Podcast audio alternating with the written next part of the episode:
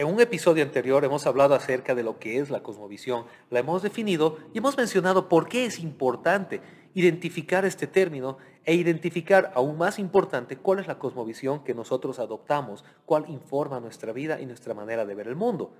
Entonces, hoy vamos a hablar de la siguiente etapa de esta discusión. ¿Qué tipos de cosmovisión existen? Si vas a descubrir a qué cosmovisión, cuál es tu manera de ver, de entender, de interpretar el mundo que te rodea, pues es importante que tengas por lo menos una idea básica de qué tipos de cosmovisiones existen. Hoy hablaremos de eso y mencionaremos algunas de ellas, las más importantes, y trataremos de darte algunas ideas básicas para que interpretes cuál es la cosmovisión a la cual tú, tu familia, eh, tu entorno inmediato y tu sociedad se alinean o se están alineando. Entonces, vamos a nuestra segunda sesión en Conversando con Jonah, donde hablaremos acerca de la cosmovisión. ¿Estás listo? Es imposible realizar un, listado inextenso, es decir, un, listado completo de todas las cosmovisiones que existen y sus diversas variables. El ya mencionado James Sirek, del cual hablamos en nuestro video anterior, en su trabajo también ya citado El universo de al lado, un catálogo de la cosmovisión básica, presenta nueve cosmovisiones generales. Él agrupa las cosmovisiones en nueve grupos generales. Él menciona el teísmo cristiano, el deísmo, el naturalismo, el nihilismo, el existencialismo, el panteísmo oriental, el monismo, las espiritualidades de la nueva era, posmodernismo y teísmo islámico. Estas clasificaciones de, de son útiles en la academia. Si vas a estudiar libros, vas a escribir libros sobre filosofía, sobre cosmovisión, son útiles. Sin embargo, eh, al tratar de diseccionar y, eh, explicar que una de estas eh, categorías, nos daríamos cuenta de que, por un lado, uno, son insuficientes, pues es imposible que describan exhaustivamente todas las variaciones de las cosmovisiones.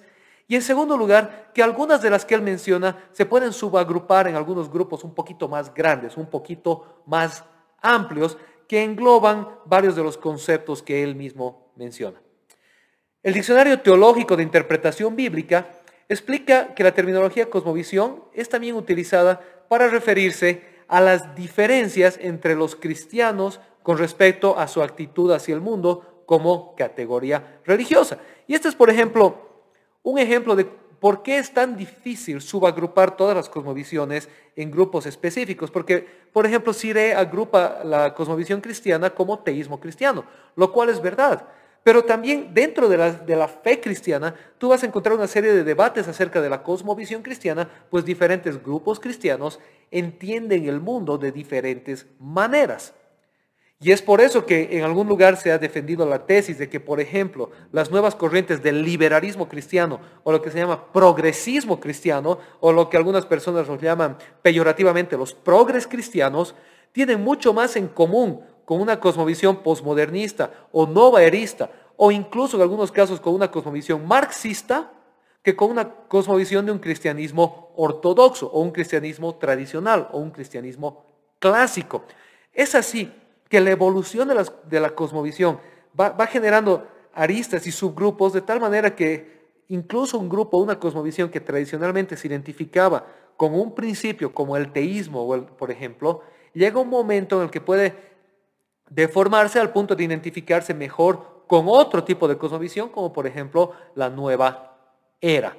Eh, teniendo todo esto en mente, eh, y, entendiendo que es imposible subagrupar todas las cosmovisiones, haciendo justicia a todas las perspectivas, sin embargo, es importante por lo menos tomar en cuenta algunos elementos fundamentales y resumidos de las perspectivas de las cosmovisiones más comunes que existen. Y entre estas se encuentra, por ejemplo, una de las más comunes, la que agrupa a grosso modo y en términos muy amplios a las tres grandes religiones monoteístas del mundo, lo que es el cristianismo, el judaísmo y el islam, esta cosmovisión es conocida como teísmo. Teísmo es la cosmovisión que afirma que existe un Dios, un solo Dios único, que es trascendente a la creación material. ¿Qué quiere decir trascendente? Que este Dios está por encima, es superior, es distinto que la creación material. Dios no pertenece, no es parte de la creación, Él es superior, es diferente a la creación. Sin embargo, este mismo Dios permanece activo en la creación y tiene una relación directa con la creación. La, la, cosmovisión teísta afirma que Dios es superior a la creación, que Dios es la fuente de la creación, pero que Dios no pertenece a la creación. Aún así, Dios está activo en la creación. Dios designa, controla la creación y aún tiene el poder en momentos que Él quiera de irrumpir en la creación y hacer algo diferente, lo que se conoce como un milagro. Entonces, el teísmo nuevamente afirma un Dios creador, trascendente y activo en la creación. Una cosmovisión muy similar, pero que tiene una distinción muy importante, es el deísmo con D. El primero es teísmo con T de toro y este es deísmo con D de dado. El deísmo afirma que sí existe un Dios trascendente, un Dios un Dios que ha creado, un Dios superior a la creación, un Dios distinto a la creación. Sin embargo, la diferencia es que el deísmo afirma que Dios puso en marcha la creación y se retiró, se hizo a un lado de la creación, no está activo en la creación. Por lo tanto, el deísmo en muchos aspectos prácticos es una especie de agnosticismo. ¿Qué quiere decir agnosticismo? El agnóstico es aquel que dice, es imposible resolver la duda de Dios. Si es que Dios existe o no existe, la verdad no se puede saber. El, agnóstico es en la práctica ateo o deísta. Y el deísta va, va a parecer un círculo, pero en la práctica también el deísta en su forma de encarar el mundo acaba siendo o ateo o agnóstico. ¿Por qué? Porque si bien afirma que hay un Dios que ha creado, simplemente entiende al Dios que ha creado como que el mundo es tan complejo y tan vasto que no puede haberse creado sin una causa primaria. Entonces la causa primaria tiene que ser un Dios, alguna especie de ser creador. Pero ese ser creó y se retiró, ya no está activo. Por lo tanto, no es conocible, no es percibible en la creación, solamente se puede percibir el hecho de que existe ese ser, pero hasta ahí llegamos. Entonces, por ejemplo, el deísmo no va a aceptar milagros, no va a aceptar una relación personal con Dios como afirma el teísmo. Ese es el deísmo. Después, en el otro extremo está el naturalismo. El naturalismo, como hoy se lo considera, es una cosmovisión relativamente nueva. Es un resultado del modernismo y de la ilustración. El naturalismo es, como su nombre mismo lo indica, la cosmovisión que niega la existencia de cualquier ser sobrenatural, niega la existencia de cualquier Dios o de cualquier ser trascendente. Para el naturalismo, todo lo que existe es resultado de las leyes naturales en sí mismas. Todo lo que existe resulta, nace de la naturaleza misma. No hay una explicación para la existencia, la existencia simplemente es. Bueno, esas son las, serían tres grandes cosmovisiones que giran en torno, si quieres, al concepto o no de lo sobrenatural de Dios, de un Dios trascendente. Después, desde una perspectiva un poco más filosófica, un poco más de causas y propósitos, una eh, cosmovisión que se hizo muy popular, sobre todo en el modernismo, siglo XIX, siglo XX, era el nihilismo, el cual fue popularizado por Nietzsche. Muchas personas han leído a Nietzsche, ponen máximas de Nietzsche en las redes sociales, pero la máxima principal, el fundamento principal de la perspectiva de Nietzsche era Dios está muerto. Nietzsche se atrevió a decir que Dios estaba muerto y es más, él dijo que para el fin del siglo ya nadie iba a creer en Dios y que la ciencia iba a reemplazar a Dios. Hoy sabemos, entrado el siglo XXI, lo equivocado que Nietzsche estaba, pues el modernismo quedó atrás, quedó de lado y hoy vivimos en un mundo postmodernista que es también uno de sus componentes, es que es altamente espiritualista. Entonces, si bien la perspectiva tradicional de Dios, tal vez de la Edad Media, sí en cierta manera ha, perecido o ha fenecido, el concepto en sí de Dios y de, la espiritualidad, contrario a lo que Nietzsche afirmaba, no han fenecido ni perecido, sino que hoy están más en boga que nunca antes. Bueno, debido a que desde la perspectiva de Nietzsche no existe Dios y no existe un significado o una razón de ser, no existe una causa o propósito de la existencia, entonces el nihilismo es una perspectiva absolutamente fatalista, pesimista en la que dice, eh, solo vivimos para el hoy por el hoy, no existe una causa de nuestra existencia ni un propósito para el cual existimos, nosotros tenemos que hacer nuestro propósito y entonces eh, no hay razones trascendentes, no hay esperanza alguna más allá de lo que uno haga. Eh, muchas personas, la mayoría, hoy agrupan el nihilismo como una variable o una subparte de lo que es el existencialismo. Y eso nos da pie al siguiente tipo de cosmovisión, llamado existencialismo. El existencialismo es muy, muy antiguo. Un protoexistencialismo, un existencialismo antiguo, primitivo, nace con el mismo Aristóteles. Ahora, el existencialismo siendo tan antiguo es también extremadamente complejo. Hay libros enteros escritos acerca de tratar de describir qué es el, existencialismo. Es un término tan amplio que es virtualmente imposible de definirlo. Pero en términos generales es la cosmovisión que afirma que la verdad es relativa al observador. Quiere decir que no hay una verdad absoluta, no hay una verdad plena, la verdad como tal no existe y si existe es imposible descubrirla. Entonces la única verdad que existe es la, verdad de uno, la verdad del observador. Lo que nosotros entendemos del mundo, esa es nuestra verdad, cada quien tiene su verdad y hasta ahí es hasta donde podemos llegar. El existencialismo tiene una parte genuina, una parte válida en su análisis en la que dice que nuestra crianza, nuestras experiencias, nuestro contexto invariablemente influencian nuestra manera de ver el mundo, influencian nuestra manera de comprender el mundo y la verdad. Sin embargo, el existencialismo cae en, anular la verdad, entendiendo que la percepción de la verdad y la verdad no son lo mismo. ¿Qué quiere decir eso? Que si bien todos nosotros tenemos una especie de sesgo al entender la verdad, eso no quiere decir que la verdad no exista, que no exista una sola verdad absoluta. Pues la verdad sí existe, lo que es verdadero existe. Lo que nos toca a nosotros es tratar de descubrirlo y aproximarnos en la mejor de nuestras posibilidades a esa verdad. Desde una perspectiva, desde una cosmovisión cristiana, Jesucristo dijo, yo soy el camino y la verdad y la vida. Es por eso que tanto el nihilismo y el existencialismo entran en una afrenta completa a lo que es la cosmovisión teísta en general y específicamente a la cosmovisión cristiana.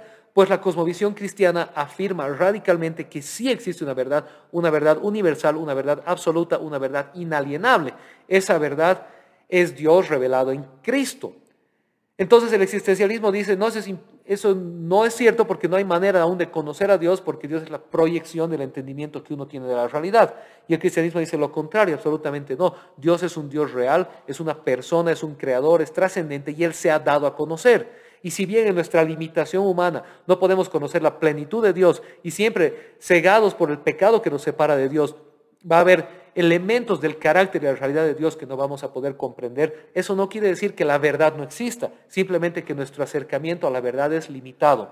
Por lo tanto, la verdad existe, simplemente tenemos que ser conscientes que nuestra percepción de la verdad es limitada. Y esa es básicamente la línea de respuesta y la línea de contienda y de tensión que existe entre el existencialismo y el cristianismo. Finalmente, una última cosmovisión de la que vamos a hablar brevemente es el panteísmo.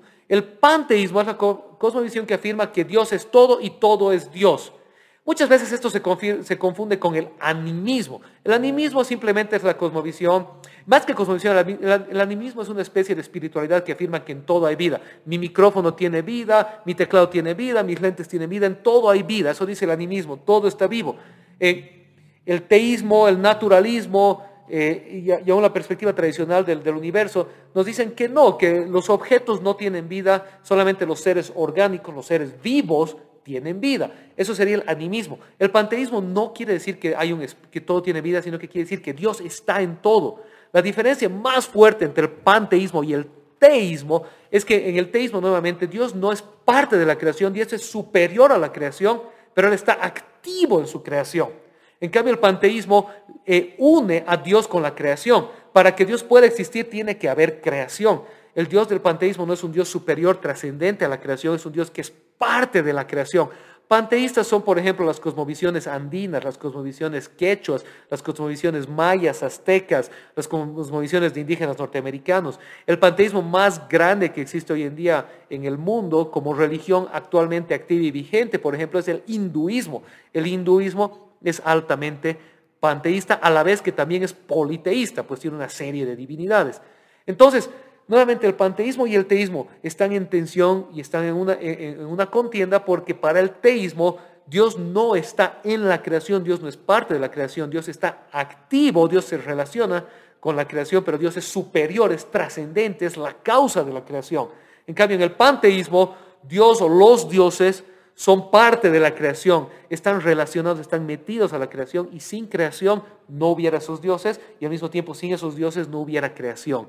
Eso la Biblia realmente lo llama como una especie de eh, idolatría. pues está dándole a la creación el lugar de Dios. El apóstol Pablo habla muy fuerte de esto en los primeros capítulos del libro de Romanos, diciendo que esta es una de las mayores afrentas contra el Dios verdadero, pues está equiparando al Dios todopoderoso con la creación que es el resultado de su obra. Bueno, estas son algunas de las cosmovisiones más amplias, más comunes, eh, más eh, normalmente estudiadas y defendidas o adoptadas por diferentes grupos de personas. Finalmente, además de estas eh, cosmovisiones que están enfocadas en la relación del ser humano y de la creación con Dios, existe otra perspectiva que es como darle la vuelta a la moneda, volcar la tortilla. Y son las cosmovisiones relacionadas con el ser humano y el cosmos. Desde esta perspectiva existen dos grandes cosmovisiones, las antropocéntricas y las cosmocéntricas. Nuevamente, para que, para que quede bien claro, las cosmovisiones de las que hemos hablado hace un momento son las que se enfocan en la relación entre Dios y el universo, entre Dios y el cosmos, cómo se relaciona Dios y el cosmos y dónde estamos nosotros ahí. Volcando la tortilla existen una, otras definiciones de cosmovisión que van más bien de abajo hacia arriba. El ser humano con el cosmos, el ser humano con la creación, el ser humano con el universo, y estas pueden ser ya sea antropocéntricas o cosmocéntricas. ¿Qué quiere decir antropocéntrica? Son las cosmovisiones que giran en torno al ser humano, que dicen que el ser humano es el centro del universo, que el ser humano es la razón por la cual existe el universo, que sin ser humano el universo no tiene eh, razón de ser, no tiene valor. Eh, muchas perspectivas cristianas son antropocéntricas. la, la Biblia coloca al ser humano como la corona, la cúspide de la creación. Y entonces da a entender que la creación ha sido hecha por Dios para glorificar a Dios, pero también para acomodar, para dar lugar al ser humano, que es el centro del enfoque de la creación divina. Las, las cosmovisiones cosmocéntricas dicen lo contrario, dicen no, que el ser humano es un accidente, es un resultado, una causa del universo, por lo tanto el ser humano no es la razón de ser del universo, simplemente está ahí y el universo en sí mismo es la razón. Entonces, eh, eh, el ser humano no es importante, el ser humano no es relevante, simplemente está ahí. Lo que es importante y lo que es relevante es el cosmos, el universo en sí. Si te darás cuenta, todas las cosmovisiones que hemos hablado hace un momento, las cosmovisiones enfocadas en Dios, sea teísmo, deísmo, naturalismo, eh, existencialismo, panteísmo, son informadas también por estos componentes de ya sea antropocentrismo o cosmocentrismo. Estos dos elementos informan la manera en la que uno aplica las otras cosmovisiones. Por lo tanto, hemos visto que realmente existe una gran cantidad de cosmovisiones en, disputa, en diferentes de cosmovisiones en competencia. Y se, dice, y, hay, algunos filósofos, teólogos, que lo afirman explícitamente, la mayoría de las personas no lo dicen, pero lo piensan así. La mayoría de las personas dicen, hay una cosmovisión real y las demás son falsas. Si tú le preguntas a un teólogo reformado radical, por ejemplo, él te va a decir eso y te va a decir, solo existen dos cosmovisiones, la verdadera y la falsa. Ahora, la verdadera es el cristianismo y la falsa son todas las otras. Si le preguntas a un musulmán, te va a decir lo mismo. Solo existe una cosmovisión verdadera y las demás son falsas. Si le preguntas a un naturalista, te va a decir lo mismo. Todas estas ideas de Dios y de trascendencia son simples palabras, son falsas, solo existe una cosmovisión real, el naturalismo. Entonces, básicamente, aunque todos hoy en día se quieren hacer a los tolerantes y decir, sí, coexistimos y vivimos los unos con los otros y aquí no pasa nada y paz y amor y gloria, aleluya, la realidad es que al final del día, cómo interpretas el mundo define cómo te autointerpretas a ti mismo y cómo encaras la realidad. E inevitablemente en lo más profundo de tu ser vas a caer en esta dicotomía, mi cosmovisión versus las demás. Y puede que haya 20 cosmovisiones diferentes a la mía. La mía es la que adopto para interpretar el mundo, por lo tanto las otras son contradictorias, las otras son falsas. Y nuevamente, he aquí la importancia de que entiendas tu cosmovisión y la analices y la adoptes y hasta cierto punto la defiendas. Sí amablemente, sí respetando a los demás, sí pudiendo coexistir desde una perspectiva de que puedas aceptar y ser amable y dar amor a las otras personas, pero entendiendo que si una cosmovisión es verdadera, las otras por necesidad están equivocadas. Entonces es importante que si tú has adoptado una cosmovisión y la crees de verdad, la defiendas, porque en esencia estás defendiendo la verdad y ayudando a otros a abrir sus ojos y a ser iluminados por esa verdad. Si Dios existe realmente y ese Dios es el Dios del cristianismo, entonces es importante que tú puedas entender, conocer ese Dios y defender su existencia hacia los demás, porque aquellos que no lo conocen están viviendo eh, o viendo el mundo desde una perspectiva absolutamente incorrecta. Por el contrario, si una persona es naturalista y, no cree y no acepta para nada la perspectiva de un ser trascendente, de un ser divino, pues está viendo cómo un montón de personas en el mundo están en cierta manera desperdiciando su vida o siendo manipulados por la idea de que hay un ser divino superior. Ahora, como cristianos nosotros defendemos y afirmamos la realidad de un Dios. ¿Y por qué defendemos y afirmamos la realidad de un Dios y la cosmovisión no solo teísta, sino la cosmovisión teísta cristiana? Pues porque nosotros entendemos y descubrimos en la evidencia, tanto en la naturaleza, en la creación, como en la, evidencia científica de los diferentes descubrimientos científicos, como la historia misma de la humanidad, la antropología, la arqueología, la sociología y finalmente la experiencia profunda, universal y real de la fe de cada uno y todo esto centrado en la manifestación de Dios en la persona histórica de Jesucristo, quien vivió efectivamente en el siglo I en Jerusalén, en Judea, quien efectivamente murió en la cruz como un hecho histórico irrefutable y quien resucitó de los muertos como la mejor explicación a la evidencia histórica que tenemos del resultado del nacimiento de la iglesia cristiana, pues nosotros entendemos y afirmamos con absoluta certeza que Dios existe, Dios es real, Dios se ha dado a conocer que Jesucristo es la segunda persona de la Trinidad hecho hombre, nacido de María Virgen y quien murió tomando nuestro lugar en la cruz y abriendo paso a una relación de nosotros con Dios, pues nosotros por eso defendemos, predicamos esa cosmovisión, porque creemos y tenemos certeza de que es verdad, de que entre todas las cosmovisiones que compiten, esta es la más veraz, la mejor tanto lógicamente como empíricamente, como emocional y espiritualmente, la que mejor resuelve todas las incógnitas de la humanidad. Por eso es que te invitamos a descubrir el cristianismo, no una caricatura del cristianismo, sino el cristianismo como tal, que lo investigues, lo analices, lo estudies y finalmente puedas aceptar la verdad, que es la verdad de Dios en Cristo Jesús. Así que espero nuevamente que entiendas la importancia de, la cosmovisión, de descubrir cuál es la cosmovisión que tú estás adoptando y cómo esta informa e influencia tu vida. Que Dios te bendiga. Nos vemos en la siguiente sesión de Conversando con Jonah, donde seguiremos hablando acerca de las diversas cosmovisiones y la importancia de estas para nuestra vida. Nos vemos.